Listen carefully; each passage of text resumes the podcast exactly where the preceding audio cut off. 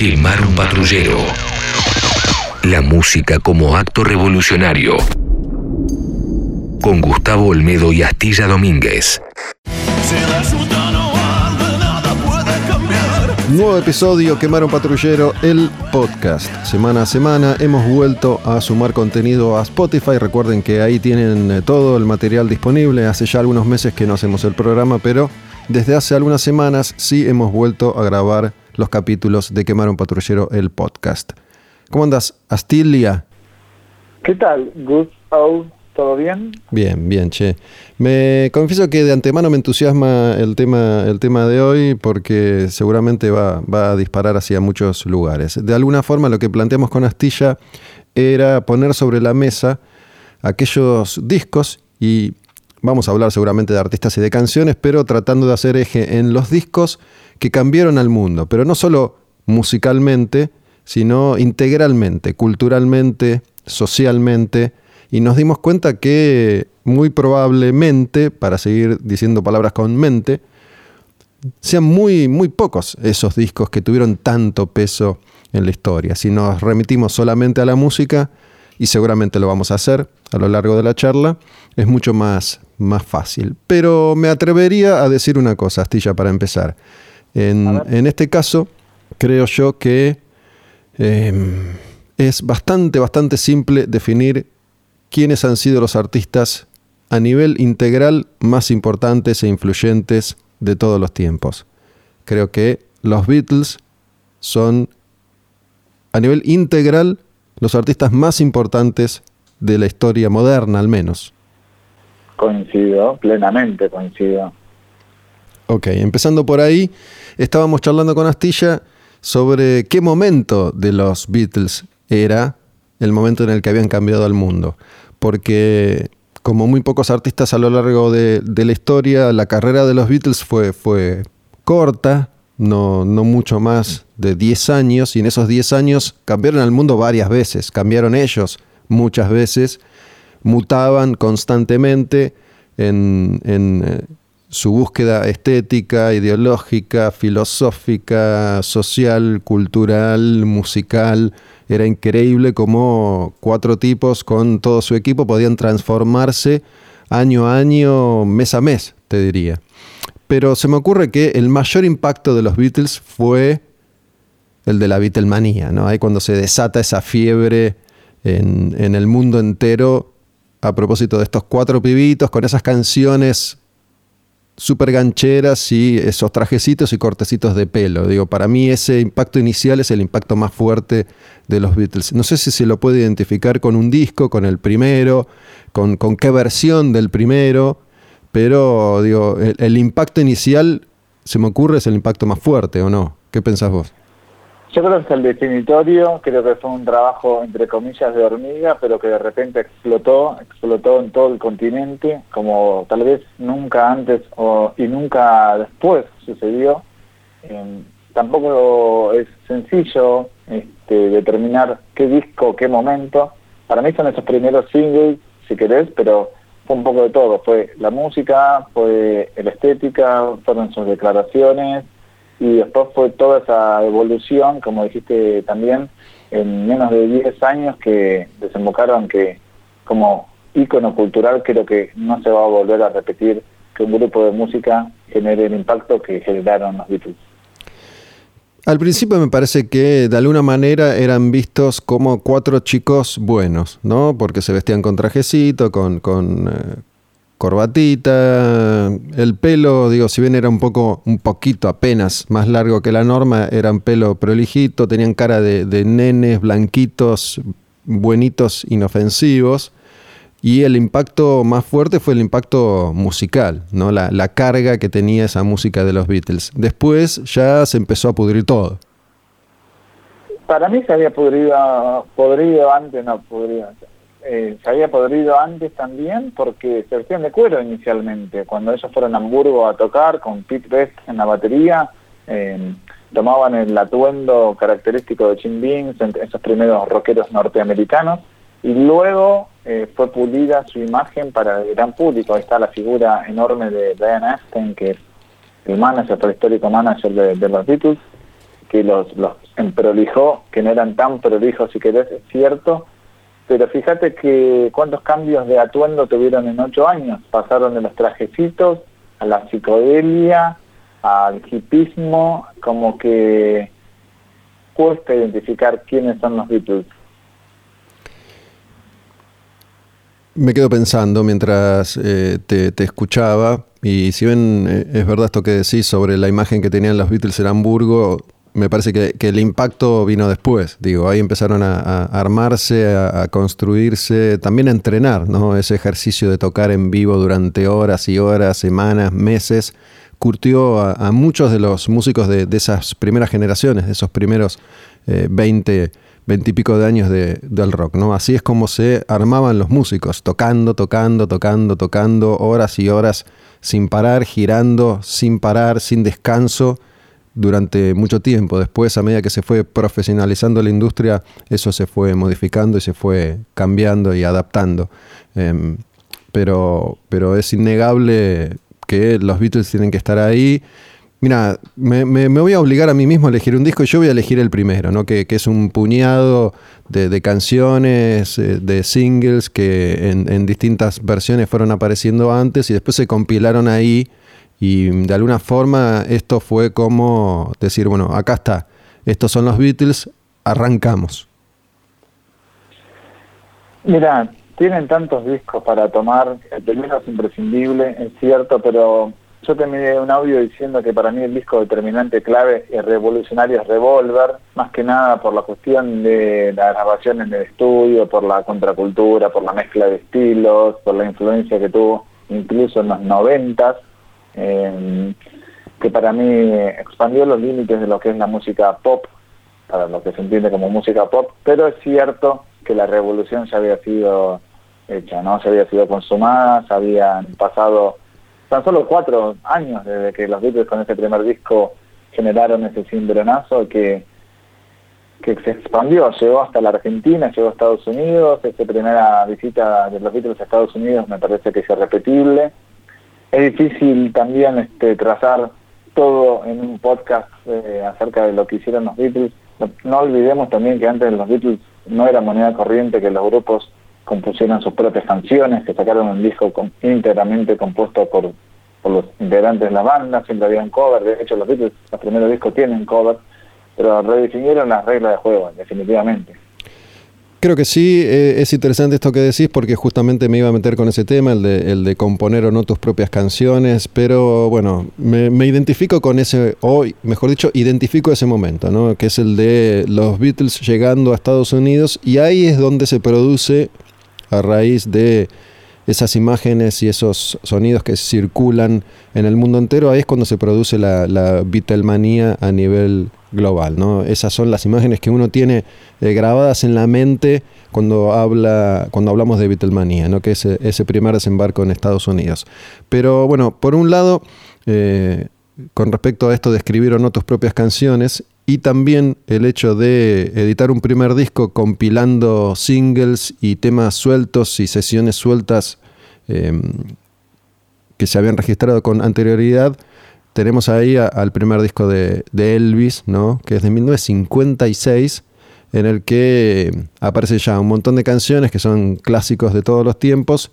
No compuso él una sola canción de ese, disco y nunca fue un gran compositor, hasta donde tengo entendido, pero eh, el impacto que ya venía dándose a raíz, de nuevo, de presentaciones televisivas, ¿no? Porque en, esos primeros años eh, el, impacto era una vez que llegaban a la televisión, donde eso ya podía circular por el mundo entero. Em, antes no existía otra forma más rápida y efectiva de comunicación global. Sí, para mí lo de Elvis está un poquito por debajo de los Beatles, pero por supuesto fue pionero. Creo que sin él definitivamente no hubieran sucedido un montón de, cuestiones. Y si bien es cierto que no componía sus canciones, era un gran intérprete y además era un gran arreglador. Me parece que esa llegada de Elvis a la televisión fue un síndrome total que em, la juventud no volvió a ser la misma. Em, ni Elvis volvió a ser el mismo, creció muchísimo su figura, por supuesto, y me parece que a partir de ahí en adelante todos quisieron tener colgada una guitarra en la mano, aunque sea para hacer facha, para, para bailar un poco, para mostrarse, y esos movimientos que hacía Elvis eh, no se habían visto en la música rock. Había potenciado todo lo que había anteriormente, lo llevó a otra dimensión y a partir de ese momento creo que se generó la figura del ícono. Y Elvis mí fue la primera figura icónica de la música, tal cual la conocemos hoy, la música rock, sobre todo la música pop. Algo que, si bien no, me quiero expandir demasiado en, esto que estamos haciendo hoy en este episodio de Quemano Patrullero, pero me parece que es, clave tanto con, con, los Beatles como con Elvis, ¿no? Es que, al menos en un principio, se los intentó retratar como ciudadanos ejemplares de el mundo, como esos chicos eh, aplicados y, sobre todo en el caso de Elvis bonitos, ¿no? porque me parece que su, imagen es fundamental para, para, erigirlo ahí como primer gran prócer del rock and roll, porque alta facha pero digo, ahí mismo intentaron edulcorar una imagen que, quería ser revolucionaria y que terminó siéndolo. Digo, el, efecto en definitiva fue, fue ese, fue revolucionario también a nivel estético, sensual, sexual, erótico, etcétera, etcétera. Y mm, algo que, es clave y tiene que ver con, con, un tema que en, definitiva nunca pasa de moda, es el, el hecho de la apropiación cultural, si querés porque, digo, antes que Elvis ya, ya había muchos músicos eh, negros que venían tocando blues, folk, rock and roll y, bueno, historia conocida, pero ninguno, ninguno iba a llegar a, ese nivel de consagración eh, simplemente porque no, no eran blancos.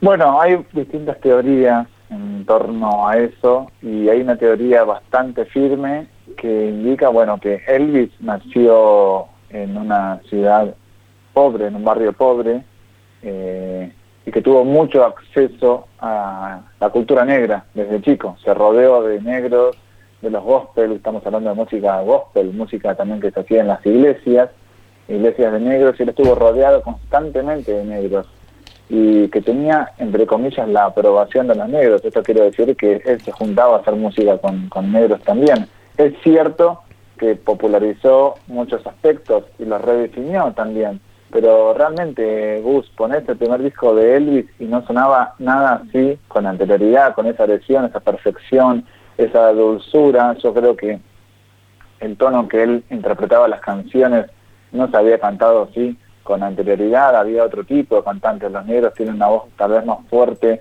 eh, no tan dulce para la melodía pop como la tenía él potenció un montón de, cuestiones y después, bueno, es cierto, eh, capitalizó la música negra, eh, pero para mí, respetando la música negra, siguió haciendo mención a sus influencias directas musicalmente de negras. Después lo de la figura del tipo bonito, que es cierto, después tanto él como los Beatles demostraron que nada más alejado que eso, eran unos recios y unos bárbaros y se la bancaban. Sí, Tenés razón y mm, un poco lo que yo quería hacer con mi comentario era correrme de la figura excluyente de ellos como artistas y poner ya en acción a, cómo opera el sistema para que las cosas funcionen de determinada manera. ¿no? Lo cierto es que a, Elvis el sistema se lo comió crudo y, lo hizo mierda, en definitiva, más allá de, de su capacidad como artista, intérprete, y, testigo de eso que estaba pasando con, la música. Lo que yo estaba tratando de hacer era una, valoración cultural a partir de cómo el sistema opera sobre ese tipo de circunstancias. Digo, el sistema vio en Elvis la posibilidad de eh, apropiarse de eso que estaba, que estaba sucediendo y, muy difícilmente lo iban a hacer con, un negro. Y en el caso de los, de los Beatles, por ejemplo, digo, lo mismo, creo que, que el sistema, la realidad, se los termina comiendo crudos y mm, si no se hubieran separado en ese momento, eh, probablemente su, destino hubiera sido otro o, hubiera sido el de, el de Lennon para, para los demás. ¿No? No sé si, estás de acuerdo conmigo en esto, pero me parece que se bajaron a tiempo de, ese tren que los iba a terminar estrellando como a tantos otros músicos a lo largo de la historia. Sí, lo que le permitió a los Beatles en principio es que tienen una discografía perfecta, no tropezaron nunca, eh, no puedes cuestionarle artísticamente absolutamente nada y habiendo editado dos discos por año promedio, una creatividad a flor de piel que no volvió a suceder y se separaron cuando sus integrantes recién estaban cumpliendo 30 años. Elvis tiene una especie de renacimiento con este comeback.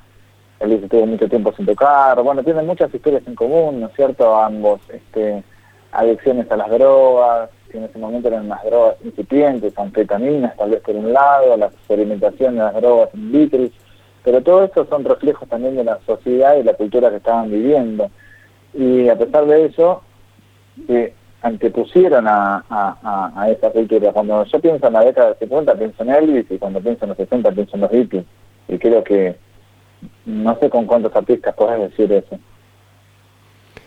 Empezamos por, por mencionar a, dos de los artistas más icónicos de, de, todos los tiempos y si seguimos avanzando en esto de tratar de definir o destacar cuáles han sido los discos que han cambiado integralmente al mundo y no solo musicalmente.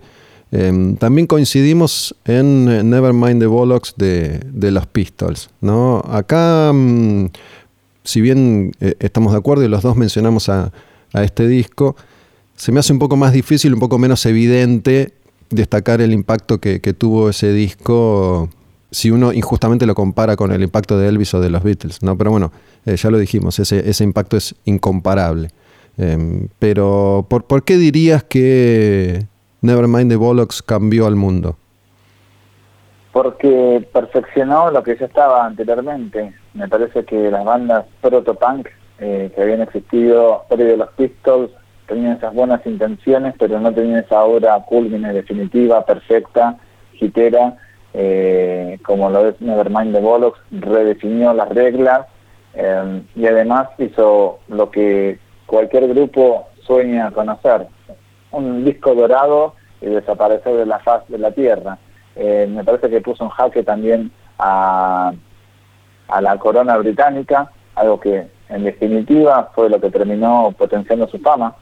Si hablamos de los pisos, tenemos que hablar de su impacto social en ese aspecto, en, en contraatacar a la figura de la reina, algo que no había sucedido con anterioridad, o por lo menos no a esa gran escala como fueron los Pistols, y tuvieron para mí la, inteligencia suficiente, tan solo de grabar ese disco eh, y de sobreponerse a la muerte de, de, Sid Vicious.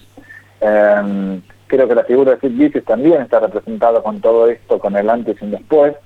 Si uno también se remite a lo que es la figura representativa del punk, la estética, creo que está ahí, por más que vos me digas los Ramones, y sí, pero el primer disco de los Ramones, fíjate cómo se vestían, con una remera que, está por encima del ombligo, el tipo recio, el tipo malo, el tipo que no le importa nada era Sid Vicious, y hay una frase muy elocuente de Noel Gallagher, que es un arrogante, por supuesto, uno de los músicos más arrogantes de todos los tiempos, Noel Gallagher, compositor de Oasis, que dice acerca de Nevermind the Bollocks, Dice, ¿yo cuántos hits compuse? Dice no, a ver, 20 hits. Bueno, daría la vida por ceder estos 20 hits y darme cualquier canción la que haga de Nevermind de Bolos.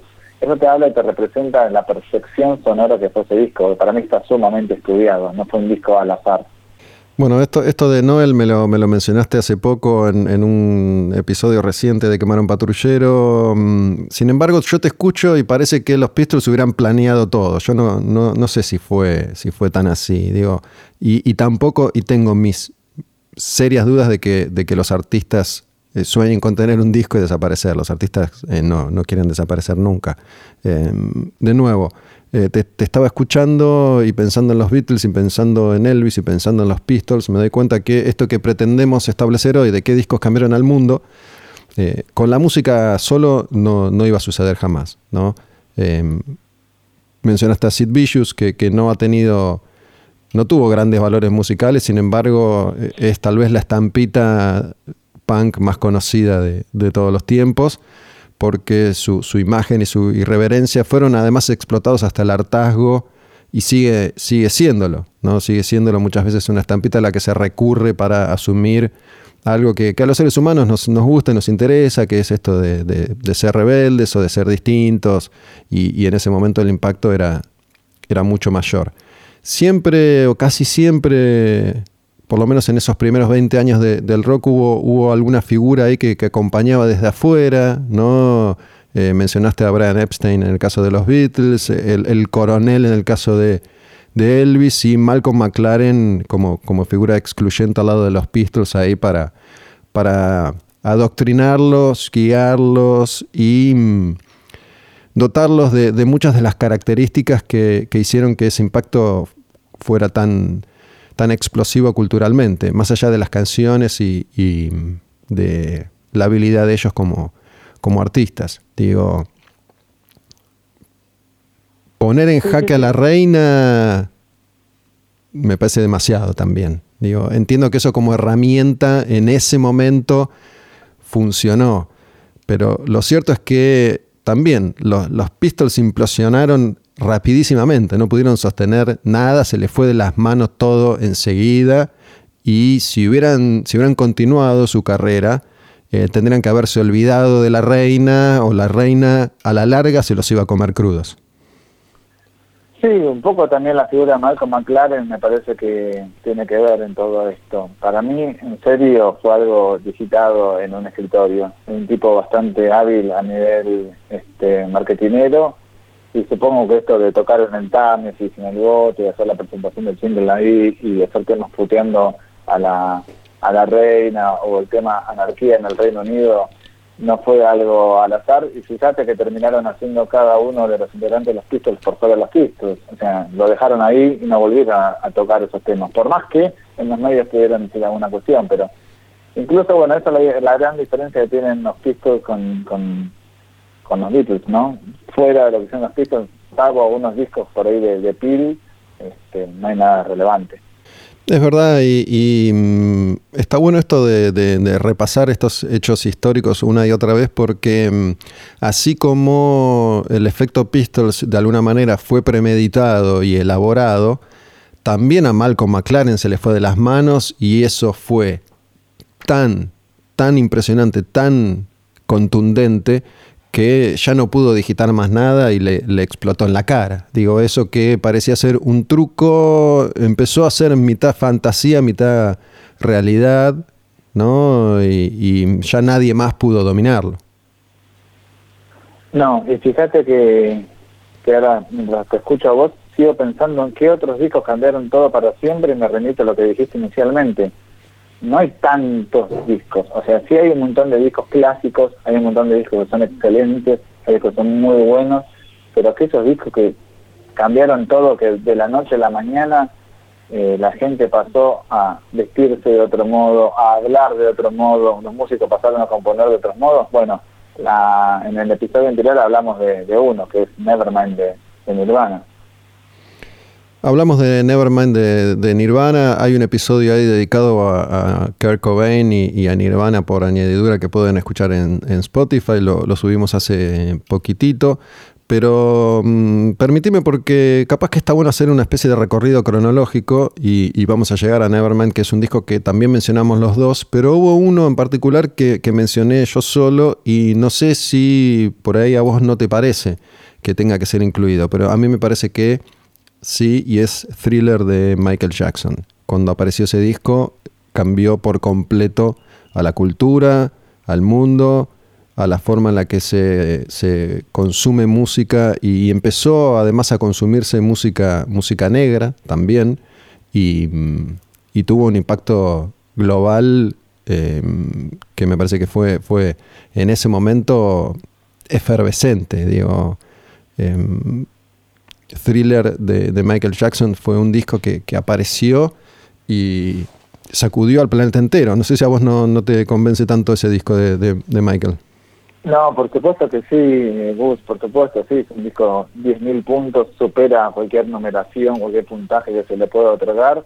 Me parece que si me pongo a hilar fino, Michael Jackson fue el Elvis de los 80, esa persona que, que con un solo disco, ya venía por supuesto con un millón de otros discos anteriormente, como solista y tanto como Jackson 5, pero logró una perfección, redondeó un producto tan idóneo que no hubo más que rendirse ante su, su magnitud. Incluso, ¿quién nos dice hoy en día el thriller de tal género? Eso significa que todas las canciones son perfectas de principio a fin. Y creo que como nunca antes y nunca después la música negra estuvo tan, tan, tan arriba eh, a nivel popularidad. Por eso, digo, y una vez más estamos ante un hecho que desde lo artístico desencadena un terremoto que mm, se convirtió en algo inmanejable y se, comió crudo a medio planeta, incluyendo a Michael Jackson. ¿no? Em, está claro que muy pocos artistas han podido soportar ese peso sobre sus hombros, ¿no? Paul McCartney tal vez, Mick Jagger seguro, ¿no? Esto de estar ahí en el ojo de la tormenta durante toda su vida y no sufrir consecuencias eh, verdaderamente graves o, trágicas, ¿no? no terminar muriéndose o pudriéndose o suicidándose. Son muy pocos los que, los que han podido soportar ese nivel de, presión y, Michael Jackson evidentemente no, no pudo con toda la carga que ya traía a nivel social y familiar y por el, por el simple hecho de haber nacido negro también, pero, pero es cierto, digo, hasta la aparición de Michael Jackson el, mundo se resistía todavía a poner a un, a un, negro o a una negra a esa altura. ¿no? MTV se resistía a pasar música negra. MTV cuando arrancó no pasaba música negra casi. Tuvo que empezar a hacerlo cuando, cuando salió Thriller y cuando Michael Jackson se, convirtió en una, en una figura, en una fuerza imparable. ¿no? Eh, MTV como, como primera gran cadena de, videos, eh, de alguna forma, cuando, cuando se convierte en algo tan exitoso, reemplaza a la, a la televisión de, de aire en, ese sentido para, para, imponer canciones, imponer artistas. Y bueno, todo lo que pasó con Michael Jackson después, desde, ese disco hasta, hasta su muerte y lo que va a seguir pasando, lo que sigue generando y suscitando. ¿no? Yo, yo me acuerdo incluso el impacto que, generó acá en Argentina. Eh, yo estaba, estaba empezando la secundaria y de la noche a la mañana estaban todos los pendejos de todos los colegios bailando Michael Jackson y tratando de aprender el pasito lunar y vistiéndose como Michael y aparecieron, eh, digo, e-, en Argentina había un señor viejo ya para, para ese momento, viejo para, para convertirse en una, en una figura que, iba a representar a los jóvenes, que era Domingo Di Núbila, un señor viejo que estaba vestido de traje como si fuera Silvio Soldán y, y conducía un programa dedicado a Michael Jackson. Digo, en Argentina hubo un programa dedicado, semanal, dedicado a Michael Jackson. Es tremendo. Mirá, cuando se editó ese disco en el año 83, yo tenía tres años. Pero cuestión de, no me acuerdo si fue ese año, 84 u 85, todavía yo era un niño, un pequeñito, mi obsesión máxima era conseguir un pin de Michael Jackson, un pin emprendedor, que me volví loco, mis viejos, yo quería emprendedor de Michael Jackson, pero nada más por tener su figura, no, no solamente se consumía su música. Y eso pasa muy pocas veces en, en historia, que querés consumir ese icono, querés tener el prendedor, querés tener su remera. Además, este, estamos hablando de, discos y de artistas que tienen el timing suficiente y necesario. Este disco se editó en un momento clave, en esos años los discos se vendían a caudales, eh, de a millones se contaban, y creo que si escuchas qué pasó en la música pop post-thriller, ningún disco está a la altura en el sentido de esta perfección absoluta, ese estudio previo que hubo ahí y esta, mira, está el trabajo de Quincy Jones, que es un reconocidísimo músico y productor y arreglador eh, norteamericano, negro, y creo que esa es su máxima obra, y a pesar de que él no la, no la cantó y no la, no la ejecutó en su totalidad, creo que estaba un poco de la mano con, Michael Jackson en thriller. Mira, eh, me quedé pensando una cosa que no me quiero olvidar. Si, si seguimos en este recorrido cronológico, que, que siempre es difícil porque si te olvidaste de algo tenés que dar marcha atrás y viajar en el tiempo, yo iría, la verdad, directamente a Nevermind. Me salteo, creo, y ya lo, ya lo vamos a hablar, Appetite. No sé si Appetite está para, para meterlo acá o no, ya lo vamos a hablar. Pero, ¿qué onda Bob Dylan? Bob Dylan, cambió al mundo, Bob Dylan cambió a, los Estados Unidos sobre todo y un poquitito al mundo. No soy un gran conocedor de su obra, no soy un gran consumidor de su obra, sí sé que su impacto fue formidable, pero ¿cambió el mundo Bob Dylan? Influenció a los Beatles. Yo creo que si influenció a los Beatles, algo tenés que tener para ir para el lado de cambiaste el mundo, sí o no, y te abro la puerta de la, del sí. Eh, creo que en definitiva el mayor aporte de Bob Dylan es haber electrificado al country. Eso lo sabemos, ¿no? Que el, country, la música folk, la música con guitarras acústicas, que era lo que hacía Dylan, y en un momento se le ocurrió otro, ¿no? Y dijo, esto se hace con música, con guitarras eléctricas, que fue lo que puso la pelo de punta de los puristas de la música folk norteamericana Creo que el aporte lírico de Dylan eh, es insolazable, por algo le dieron un premio Nobel a la literatura hace unos años, es un artista icónico, representativo y mm, hasta los Estados le tributaron, o sea, hicieron cover, todas las bandas, pero me parece que en el aspecto que estamos ahora hablando, eso de que toda la gente pasó a vestirse como Bob Dylan, más allá de los Rayman Wayfarer que son viejos que lo usaban, no sé si estamos hablando de, ese ejemplo icónico. No sé, vos coincidís, no coincidís. Sí, no, no estoy del todo seguro sobre qué, postura asumir en este, en este aspecto. Lo que sí me parece es que, si bien fue un, cambio notable cuando él decidió enchufar los instrumentos, a mí me parece que, que el gran cambio ya, ya lo había ya había sido constituido y tenía que ver más que nada con, su mensaje, ¿no? Esas, esas canciones que, que las grabó Dylan antes de, pasarse a la electricidad, ¿no? Que, en su momento lo de, lo de enchufar fue como una especie de, traición para, para su, su, gran público original. Lo cierto es que Dylan después cambió de, de postura, de ideología y de religión como de pantalones Em, a mí me parece que, em, de nuevo, digo, esos discos Bring It All Back Home, los estoy chequeando porque no, no soy especialista en Dylan. Highway 61 Revisited y Blonde on Blonde son como em, esos tres discos clave. No, no sabría especificar cuál es más importante de, los tres. The Times They Are Changing, un tiempo, un tiempo antes, viste, capaz que, que es ese mismo, porque ya desde el título que se transforma en un eslogan que se usa hasta el día de hoy para eh, intentar describir distintas situaciones. Lo podemos usar para lo que está pasando hoy mismo en, el mundo con, la pandemia, ¿no? The times they, are a changing.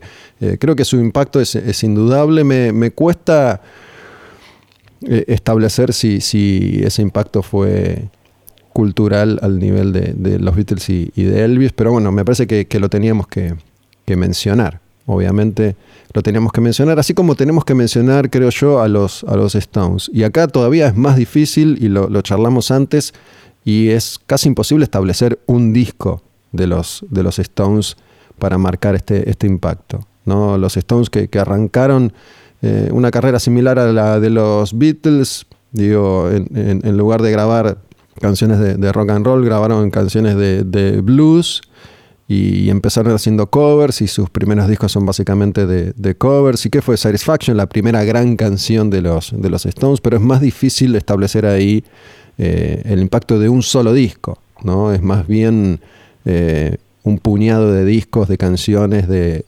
hechos, conciertos e incidentes. Es que en los 60 sucedían tantas cosas con una velocidad tan rápida que cuesta a determinar cuál es el punto de quiebre eh, hay un artista que no quiero dejar de, lado, que es, por ejemplo, Jimi Hendrix. Hendrix fue revolucionario y sigue siendo revolucionario, pero me parece que es más revolucionario para los músicos o para los artistas que para la sociedad. Em, el modo de ejecutar la guitarra tan violentamente, esa distorsión, esa performance escénica tan diabólica, satánica, que después fue potenciada por un montón de otros artistas, pero no sé si, si está a la altura de los Stones, por ejemplo, y ni siquiera de Dylan, pero bueno, hay un poco de retroalimentación, no sé, los Doors se me ocurren también. Eh, Para, no me abras tanto la cancha que no terminamos más, Astilla. Volvé, volvé a la ruta, dale. Bueno, entonces me tengo que enfocar, claro. Por eso mismo te decía, hay muy pocos discos. Si vamos a hablar de discos que marcaron un antes y un después real, y no sé, los Stones cuesta elegir uno.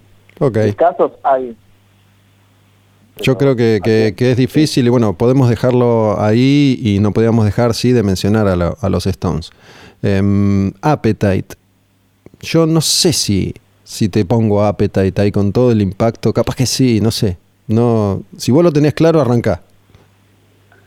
Para mí tiene un valor agregado Appetite, que es haber sido la perfección de un montón de otros elementos que habían estado dispersos a lo largo y ancho de la historia de la música y eso fue potenciado hacia la radio, hacia el hit y fue la última verdadera para mí revolución musical en el aspecto de banda de estadio, de un icono de guitarra, de un icono cantante, de figuras que mandan todos los afiches. Te, interrumpo, te interrumpo, porque digo, el, impacto musical de muchos discos es clave y hay, hay muchos más que podemos agregar a la lista, pero si a eso le sumamos el impacto social, cultural, estético, integral, Appetite va. Para mí sí, definitivamente. ¿Para vos no? No sé, no estoy seguro. Para mí sí. Eh, siempre hablamos de Slash como el último icono de la guitarra, pero no hablamos por cómo toca la guitarra, sino porque ponemos una estampita en la casa y le preguntamos al, 10 al 100% de la gente que esté pasando quién es esta persona que Slash. Esto es por su repercusión mediática, por su fama de chico inadaptado por todo lo que habían significado y significaron para muchos jóvenes, para los adolescentes, y esa, esa idea de trascendencia que tuvieron, no es que llegaron al número uno solamente por buenas canciones que las tenían y que le han sucedido a tantos otros grupos, sino que trascendieron esa barrera, llegaron a los diarios en, las secciones de policiales, no solamente de espectáculos, eh, de sociedad. Para mí es un evento que que representa, que unifica un montón de, herramientas en un solo disco.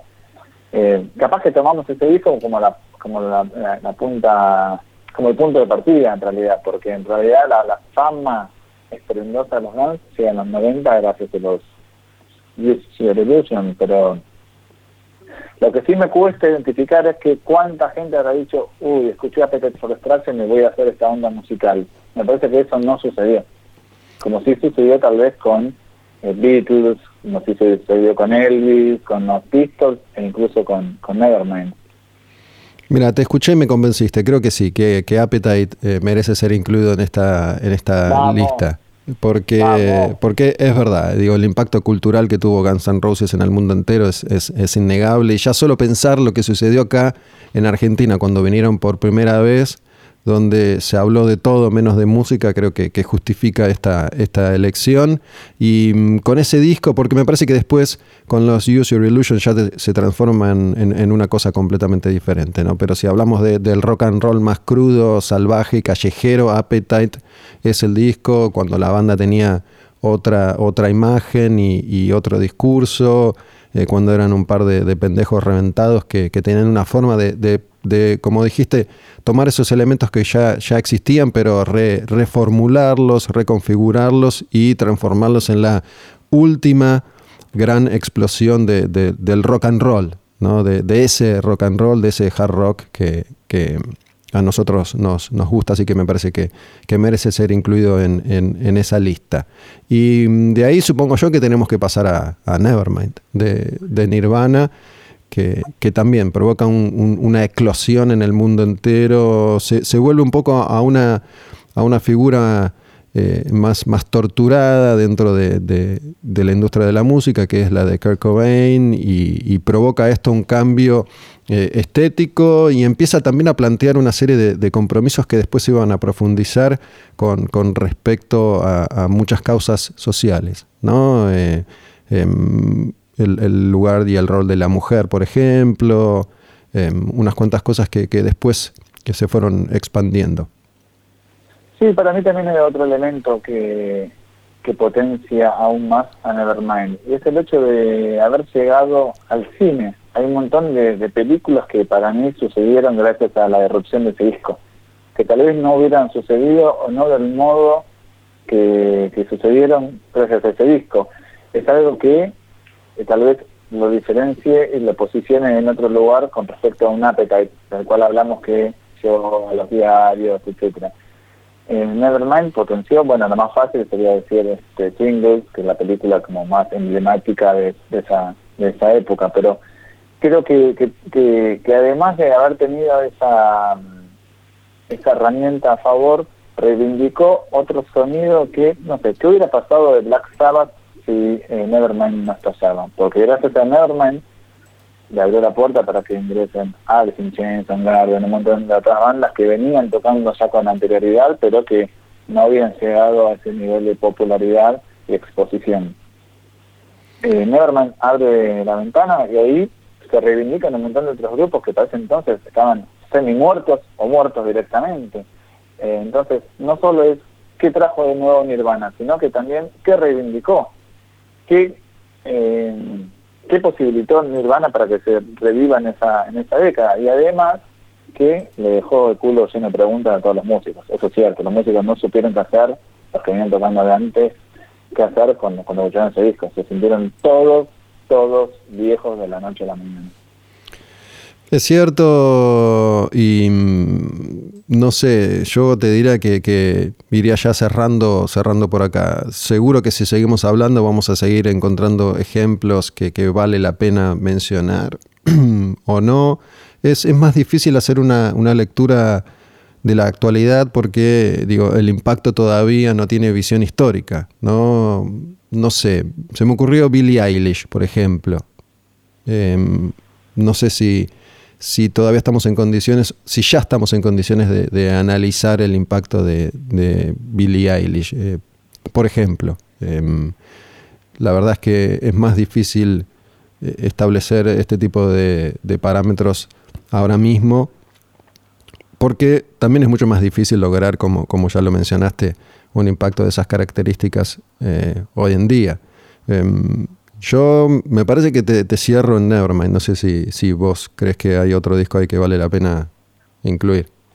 Es que es muy difícil. Hay, hay, pero no al nivel de Nevermind. Me parece que sí, es el último que, sentó las bases, que modificó todo, que, que, culturalmente, estéticamente, que en un montón de otros aspectos por fuera del musical cambió las reglas del juego. Pero todas, todas, absolutamente todas las reglas cambiaron después de Nevermind. Yo creo que después de ese disco no hay. Y han pasado 30 años. 40. No, 30. No, ah, 30, 30. Tenés razón. Ya tenía ganas de que fuera más viejo, tenés razón. 30, 30 tal Vez un poco, tal vez te diría, mira, Definitive Maybe de, de, de, Oasis, pero no está a la altura de, de, Nevermind en ese aspecto. No, no tanto, por lo menos. Ni en pedo, déjese de joder, Astilla. Bueno, listo, me saco la camiseta, dale, la cuelgo, tiki. Bueno, seguramente algo, algo nos olvidamos. Me parece que, los que son eh, indiscutibles estuvieron mencionados en este, en este episodio. Retomaremos, si no es con una, una línea de acción igual a esta, con, con otras similares, porque em, todos estos artistas que mencionamos hoy los hemos mencionado ya en varias oportunidades. ¿no? Seguramente hay montones de discos que, que cambiaron la música. Y por ahí, si, si, hablamos del impacto musical, ya ahí la lista se hace, se hace interminable. Pero me parece interesante hacer ese ejercicio de, destacar cuáles habían sido los, los, grandes hechos históricos a nivel integral en el mundo de la música, que es el mundo que, que nos gusta a nosotros. Llegamos hacia el final de otro episodio, entonces, Quemar un patrullero disponible en Spotify.